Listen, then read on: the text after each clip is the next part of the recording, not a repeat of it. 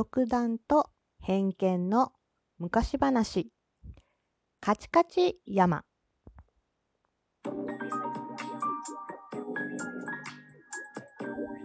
どうもひよりです。いかがお過ごしですか？この番組は私ひよりがこれってどうなのって思う日常の些細なことを個人の独断と偏見でゆるくお話しする番組です。さてさて今日のお話はカチカチ山です。相変わらず私日和の独断と偏見の昔話です。さてさてそれではカチカチ山の始まり始まり。昔々あるところに仲のいいおじいさんとおばあさんがいました。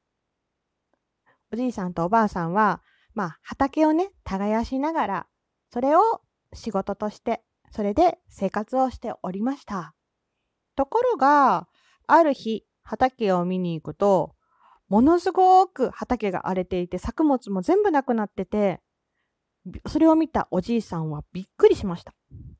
だ、誰がこんなこと？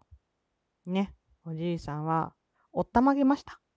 そう。そんな悲しんでるね、せっかく育てた作物をね、荒らされて、今日のご飯どうしようかなと思ってるおじいさんの前に現れたのは、一匹のタヌキでした。そしてそのタヌキが、やーい、お前のとこの野菜は全部俺が食べている。と、憎たらしくも言ったわけなんです。でね、そこからね、タヌキの悪さは始まりました。夜もね、朝もね、構わず畑を荒らします。おじいさんはさすがにカンカンになって怒りました。まあそらそうだよね。どうやって食べてくんだ？ね、これでね、わしたちは生きとるんだというわけで、えー、もう腹渡の煮えくり返ったおじいさんはですね、罠を仕掛けてタヌキを捕まえました。うん。そう。そして捕まえたタヌキを縄でぐるぐるに縛り、家の柱にくくりつけておきました。そう。おじいさんもさすがにね、腹が立ってね、捕まえたわけなんです。そして、ああ、もうこれで悪さされることもないなと思いながら畑へ出かけていきました。タヌキはね、すっかりおとなしくなってしょぼんとしてた感じだったんですけども、実は縄から逃げる機会を伺っていただけだったんですよね。そう。そこへおばあさんが通りかかったので、タヌキは、おばあさん、ちょっと、ちょっと、おばあさん、ちょっと、ちょっと、とね、あの、おばあさんを呼び止めました。うんで、優しいおばあさんはね、ん？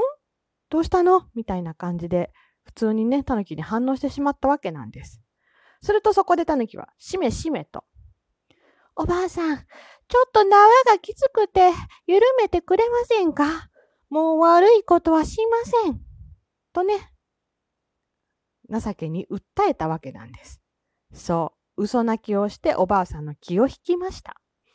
おばあさんはしっかりね、しっかりすっかりね、心配してしまって優しいおばあさんなのでね、タヌキに近寄って縄を少し緩めてあげました。ところが、縄を緩めてもらった瞬間、なんとタヌキはおばあさんを突き飛ばしました。ドシンバカだな全部嘘だよあばよそう言い残して、タヌキは去っていきました。おばあさんはね、腰を強く打ってしまい、倒れ込んでしまいます。戻ってきたおじいさん、びっくり駆け寄って解放しました。少しして、おじいさんはおばあさんのね、腰に塗る薬のために山へ登っていきました。すると、その時に一匹のうさぎが声をかけてきます。やあ、おじいさん、どうしましたか？おじいさんはうさぎにタヌキがしたことをね、全部話しました。もうこんなこともあんなこともおばあさんのこともね。それを聞いて、うさぎはプンプンと怒ります。なんてひどいタヌキだ。僕が懲らしめていきます。そう。懲らしめてきますとね。仕返ししてあげるよってうさぎは言ったわけなんです。うん。そして、うさぎはある夜、おばあさんのきび餅、焼いたね、おばあさんが作ったお餅を山で焼きました。案の定そのいい匂いが広がって、その匂いでまんまとタヌキが顔を出しました。あ、タニクくん、いいところにきび餅をあげるから荷物を運ぶの手伝ってくれないかい？と、うさぎくん。ああ、いいぞ。その代わり、餅は全部よこせよ。と、たぬきくん。なんか声が似てきた。まあいいか。えー、たぬきはうさぎが用意した草のね、束を背負って歩き始めました。荷物を運ぶの手伝ってっていうのをね、お餅と引き換えに引き受けたたぬきくんです。そう。そんな時ね、うさぎくんはたぬきくんの後ろをついてきながら、こっそり火打ち石、あの、石をカチカチやって、えーと、火花を散らす。まあ、昔の、あれですね、火を起こすやつですね。で、後ろから、カチカチ、カチカチとやるわけです。で、たぬきくんはさすがにその音を聞いて、なんか変な音しないか？と言ったんですが、うさぎくんはしれっとね、カチカチ鳥が鳴いてるのさ、と流しました。聞き流したんですね。で、カチカチカチカチやって、たぬきくんの背負った草の束を燃やし始めました。すると、ボーボー、ボーボーとね、燃え盛っていくわけなんですが、そこでまたたぬきくんが、また変な音しないか？って言ったわけなんですね。そうすると、うさぎくんは、そうかな？ボーボー鳥が鳴いてるだけさ。と答えはたわけなんです。そう、ボーボー鳥ってボーボー鳴くのかね。まあ、たぬきくんはね、首をかしげたんですけど、まあ、その瞬間、そんな考える間もなくですね、背中の草がすごい勢いで燃えてることに気づいて悲鳴を上げました。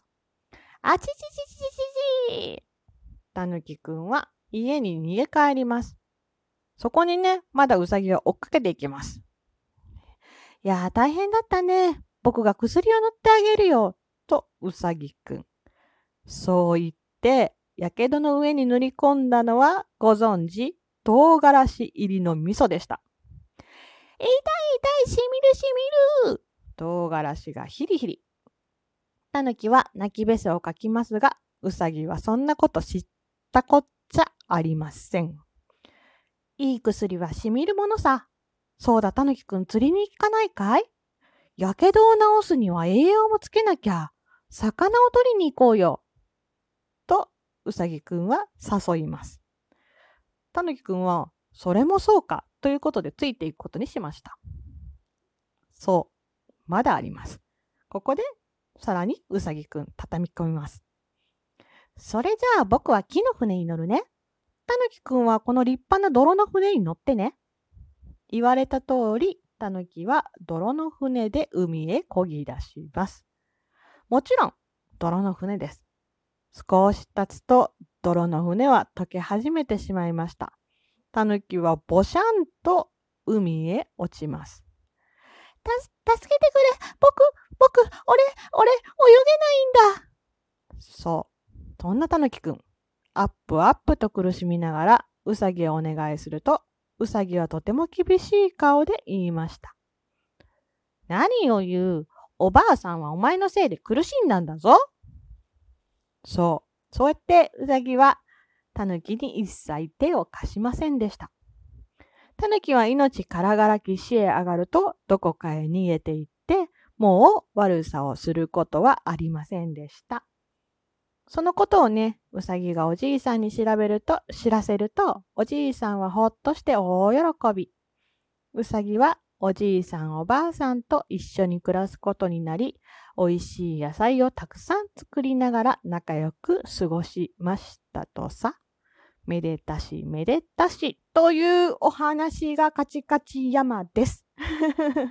これね、諸説あって本当は結構あんまりなんだろうな、まあまあ平和な話ではなかったりするんだけども、まあもうね、一般的な今の物語の中ではこういうお話が一般的になってるのかなと思います。ちょっと長かったのでね、あの、私の間の 感想を挟みすぎるとちょっと終わらないかなと思ったので、さらさらさらっとお話をしていったわけなんですが、うさぎくんのなかなかの執着がね、あの、仕返しのうーん、まず、タヌキをおびき寄せ、匂いでね、おびき寄せて、団子を焼いて匂いでおびき寄せ、えー、そんなタヌキくんに、えー、ね、ちょっと荷物運ぶの手伝ってくれないかと持ちかけ、まんまと荷物を、ね、お団子と引き換えに荷物を持たせ、そして火打ち石で、その持たせた荷物の草に火をつけて、ね、背中にやけを負わせ、そしてやけの